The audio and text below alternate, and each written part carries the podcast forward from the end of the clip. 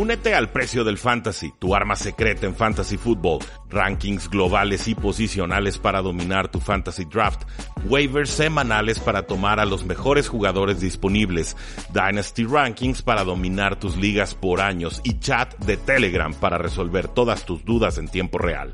Visita stam.store diagonal precio NFL o da clic al link en este episodio para suscribirte.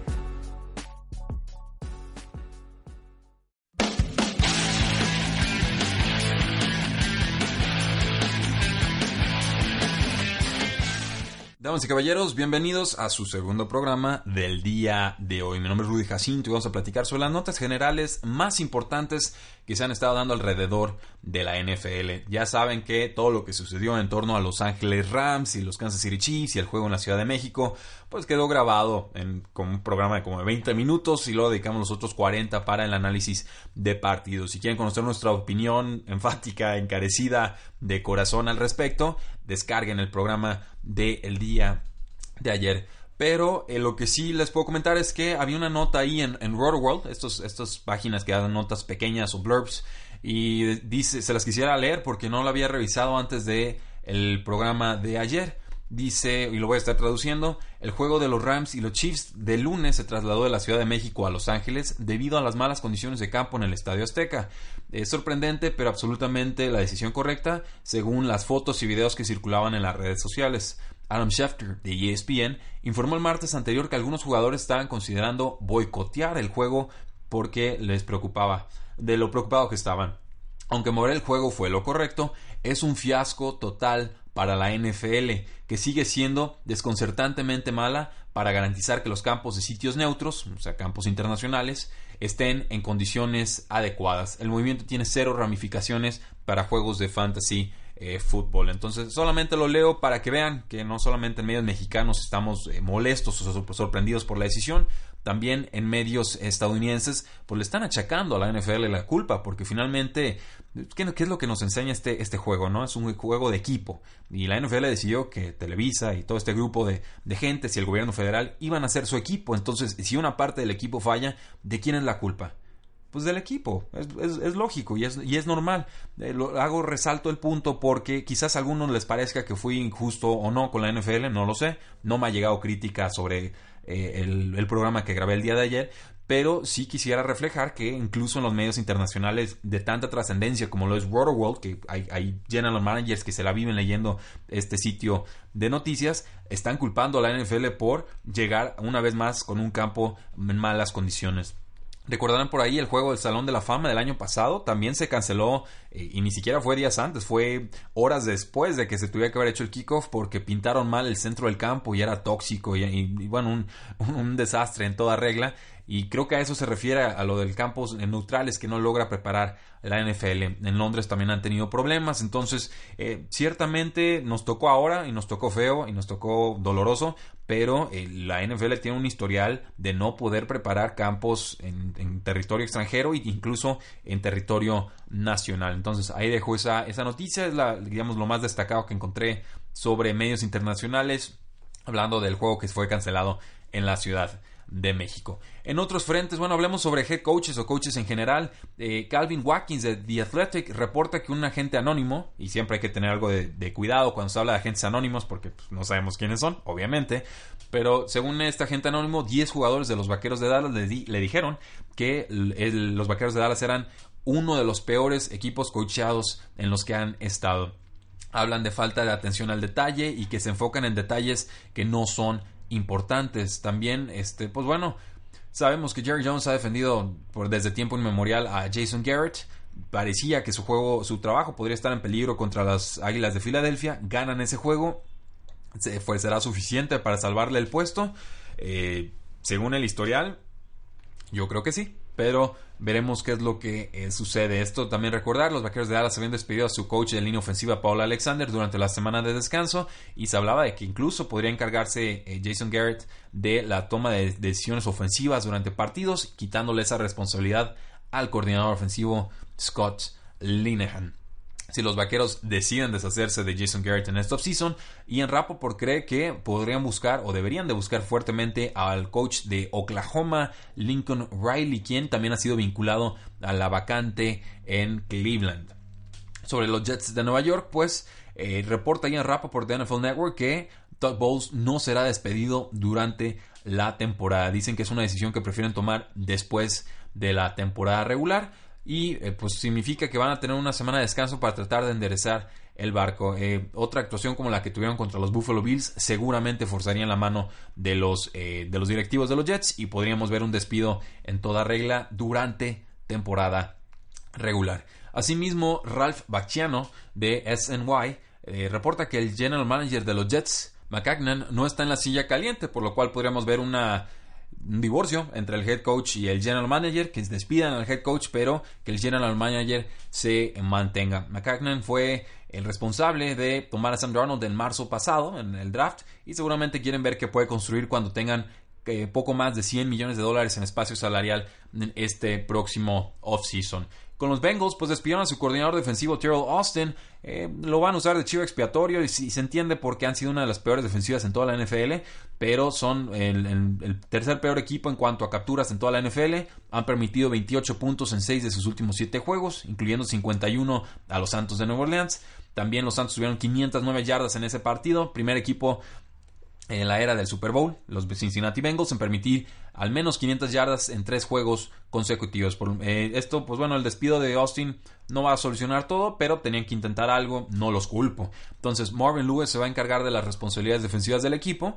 Y eh, la sorpresa aquí es que los Bengals contratan a Hugh Jackson, el ex head coach de los Cleveland Browns, ex coordinador ofensivo de los Cincinnati Bengals, y le pusieron un puesto eh, que se llama o se traduce como asistente especial al head coach. No, no sé exactamente qué signifique eso, pero dice Marvin Lewis, tengo gran comodidad, un gran nivel de comodidad con Hugh y solidez para asistirme con las responsabilidades día a día en la defensiva. Dijo Lewis, incluyendo analizar a nuestros oponentes y ayudarme en los días de juego con los jugadores y los coaches defensivos. Entonces, pues bueno, Jackson ha estado, ha estado siete temporadas en dos equipos distintos con Lewis en Cincinnati. O sea, ha estado en dos ocasiones con, con la franquicia. Veremos cómo termina eso. No, no sé si acabe bien o mal, pero sé que Hugh Jackson es mejor coordinador que head coach, definitivamente. En cuanto a quarterbacks, Ryan Fitzpatrick va a seguir siendo el titular con los Tampa Bay Buccaneers en la semana 11 contra los Gigantes de Nueva York. Esto me dice que James Winston claramente ya no es el futuro de la franquicia y que no lo están poniendo en el campo para que no se lastime, porque en caso de lastimarse se activaría su cláusula que le da todo el dinero garantizado en caso de lesión, por ser el, quinto año de un jugador de, tomado en primera ronda. Y pues por supuesto no le quieren pagar 20 millones o más eh, si no, no está contemplado en los planes del equipo. Eh, Jeff Sirrick de The Athletic reporta que los Ravens siguen mencionando a Robert Griffin III como candidato para ser titular esta semana. Es la primera vez que hablamos de Griffin, por lo menos en esta semana. Muchos están pensando que Lamar Jackson sería el suplente. Yo creí que ese era el movimiento natural. Pero Griffin jugó mejor que Jackson en la pretemporada. Fue el quarterback número 2. Eh, eh, bueno, Jackson ha sido el quarterback número 2 en esta temporada. Ha estado desactivado Robert Griffin tercero, mandado a la banca. Pero esto quizás porque Jackson lo han podido involucrar en la ofensiva, en jugadas de, engaño, digamos, trick plays eh, o paquetes con dos quarterbacks en el campo no significa que sea mejor coreback que Robert Griffin III en estos momentos. Entonces, si los Ravens se creen contendientes, no me sorprendería para nada que Robert Griffin III sea utilizado como titular en caso de que Joe Flaco, con su lesión de cadera, no pueda jugar. En cuanto a Ryan Tannehill con los Dolphins, pues el head coach Adam Gase menciona que su lesión de hombro ya no lo está quejando tanto y que pudo lanzar sin dolor el domingo pasado, que es la primera vez que ha podido lanzar en una semana y parece que, avanzó bien, que obviamente no eran bombazos de 60 yardas, pero que era un primer paso y que esto era muy, muy positivo. ¿Podría regresar Ryan Tannehill después de la semana de descanso 11? Eh, yo creo que sí, pero ya a estas alturas lo que sea que pase con él ya no será sorpresa. Los Buffalo Bills pues cortaron a Nathan Peterman, el, hombre meme. Eh, el mismo día en que el head coach Sean McDermott dijo que aún confiaba en Peterman, imagínense qué tragedia, fue la selección número 171 en el draft del año pasado fue considerado por sleeper, como sleeper por algunos, incluido yo. Dije, bueno, pues está jugando una ofensiva eh, estilo profesional, estilo NFL, pues puede, puede traducirse. Nunca se tradujo. Un jugador de 24 años tuvo 8 apariciones en 1.5 temporadas. Fue titular en 4 juegos, tuvo récord de una victoria y 3 derrotas y tiene un ratio de touchdowns e intercepciones históricamente malo. 3 touchdowns y 12 intercepciones. Lanzó intercepción en 9.2% de sus pases. No es sorpresa, alguien, un trotamundos como Matt Barkley llegó a los Bills hace menos de dos semanas y pareció eh, titular consagrado comparado a lo que Nathan Peterman estaba ofreciendo. Entonces, cuando jugó bien, Nathan Peterman al instante se volvió prescindible. Eh, ¿Se acuerdan de Christian Hackenberg? Pues bueno, acaba de firmar con el Alliance of American Football, la AAF, que va a abrirse en febrero y que bueno, parece que va a ser uno de los quarterbacks disponibles para ser tomado por alguno de los equipos. La ex segunda ronda del draft de la NFL quiere mostrarse bien en esta liga con la esperanza de regresar a la NFL, tener otra oportunidad. Yo sinceramente creo que eso no va a suceder. En cuanto a corredores, Le'Veon Bell no se presentó con los Pittsburgh Steelers, por lo cual declina todos los 14.5 millones de dólares garantizados que hubiera recibido con la etiqueta de jugador franquicia, con lo cual ya no puede participar en esta temporada por eh, cuestiones legales, por reglamento de la NFL, y con lo cual eh, debe de convertirse en agente libre en el 2019. Obviamente el divorcio ya está consumado entre el corredor y el equipo, y pues van a seguir usando a James Conner los Pittsburgh Steelers no han perdido mucho ritmo ante la ausencia de Le'Veon Bell. Eh, con los Packers, pues Aaron Rodgers cree que hay que darle más oportunidades al corredor Aaron Jones. Me da gusto que estemos de acuerdo Aaron Rodgers y yo. Lo ha estado pidiendo Aaron Rodgers toda la temporada y por fin tuvo un juego revelación. 145 yardas, 2 touchdowns en 15 acarreos contra los Miami Dolphins. Creo que esto ya prácticamente lo convierte en un running back sí o sí que tenemos que estar jugando en fantasy football todas las semanas. Está anclada una gran ofensiva con un gran mariscal de campo y eh, obviamente es un jugador altamente eficiente, lo ha demostrado en sus dos campañas. Con Rashad Penny, pues decíamos, no sabemos qué va a pasar con el backfield de los, de los eh, Seattle Seahawks. Está Rashad Penny como novato de primera ronda, Mike Davis como suplente, está Chris Carson pero lastimado la cadera. Dice el head coach, dice que lo quieren utilizar más, dice que es el jugador que habíamos contratado en primera ronda, que por fin lo pudimos involucrar como un joven que está descifrando cómo jugar en la NFL y lo necesitamos mucho. Es un gran jugador, solo no ha tenido la oportunidad de demostrarlo, fue lo que dice el head coach Pete Carroll. Entonces va a haber movimientos en ese backfield seguramente. Con el corredor de Ante Forma en una lesión de tendón de Aquiles, sigue en reserva, bueno, en, la, en el Physically Unable to Perform o lista PUP. Pues el Bill O'Brien sigue toreando a los medios, no se ha comprometido a nada con el jugador. Dice, ah, tuvo un buen año el año pasado, pero fue hace tiempo. Simplemente veamos en dónde está. O sea, no nos, no nos dijo absolutamente nada. Y pues cuando lo activen de la lista PUP tendrá 21 días el equipo para decidir si lo meten al roster de 53 jugadores. Se lastimó el noviembre 19 del año pasado y pues bueno, no parece, yo creo que no va a jugar esta temporada, se los advertíamos en pretemporada, su lesión fue, fue grave, fue fuerte, fue múltiple y por el equipo nunca fue transparente sobre lo que estaba sucediendo con él. Entonces eh, ahí dejamos ese apunte. Los vikingos de Minnesota tomaron al corredor Amir Abdullah, que fue descartado por los Cleveland, eh, perdón, por los Detroit Lions. Eh, fue liberado Rock Thomas, un novato, como movimiento correspondiente para hacerle espacio en el equipo. Amir Abdullah, pues un jugador de segunda ronda del 2015, eh, fue contratado a las 24 horas de ser cortado. Apareció apenas en tres juegos este año, 19 yardas en tres toques de balón. Y pues bueno, es un jugador que estuvo con los Nebraska Cornhusker. Y pues una buena pieza, creo yo, suplente para Dalvin Cook y Latavius Murray. Me gusta la adquisición para los vikingos de Minnesota. En cuanto a corredores de los Pittsburgh Steelers, Mike Tomlin sigue mencionando al, jugador de quinta ronda de este año, Jalen Samuels.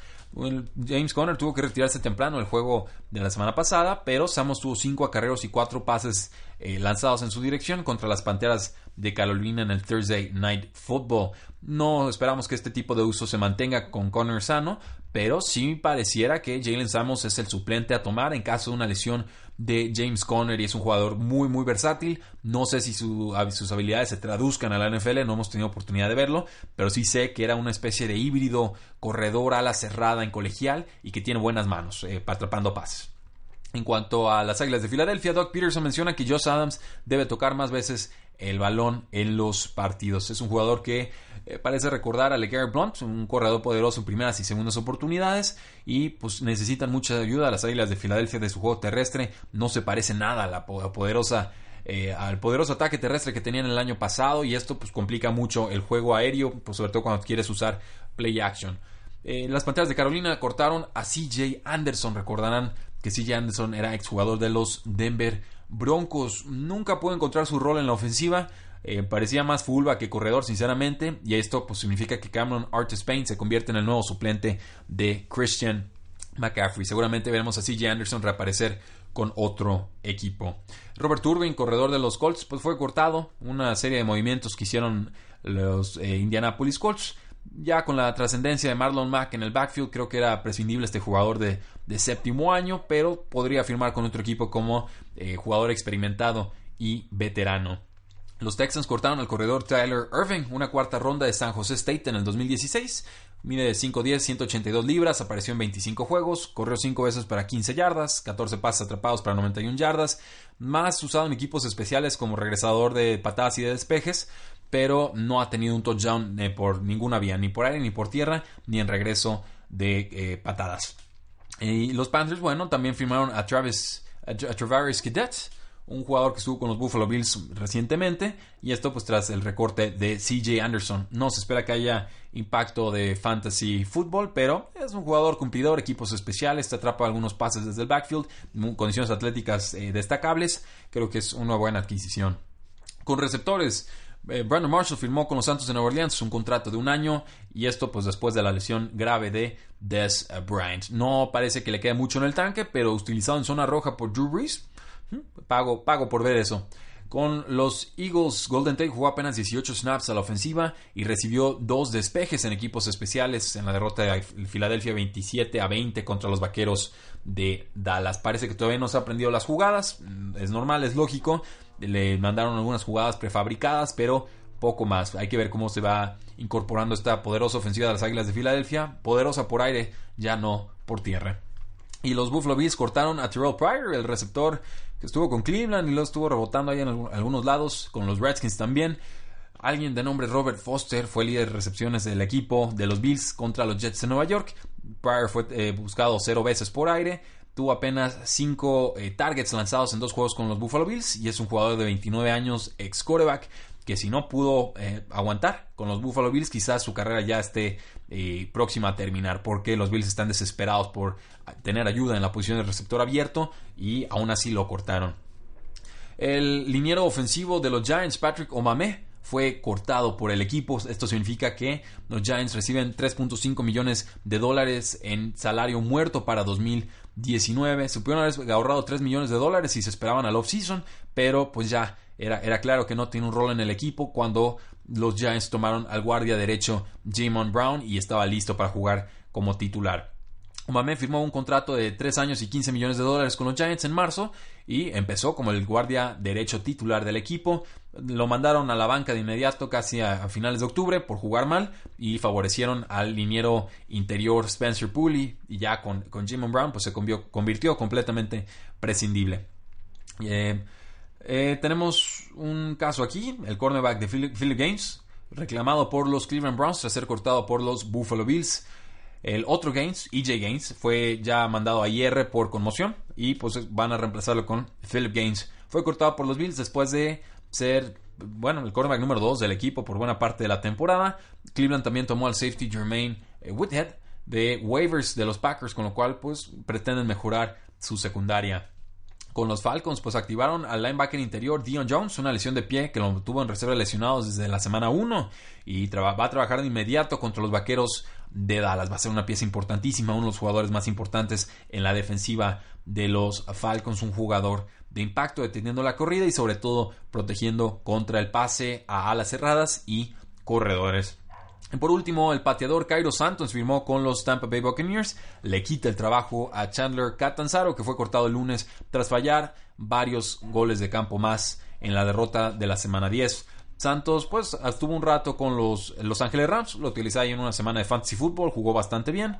completó 5 de 6 goles, eh, puntos extras y está 5 de 6 en goles de campo esta temporada. Creo que es una mejora clara. Cairo Santos es un buen jugador.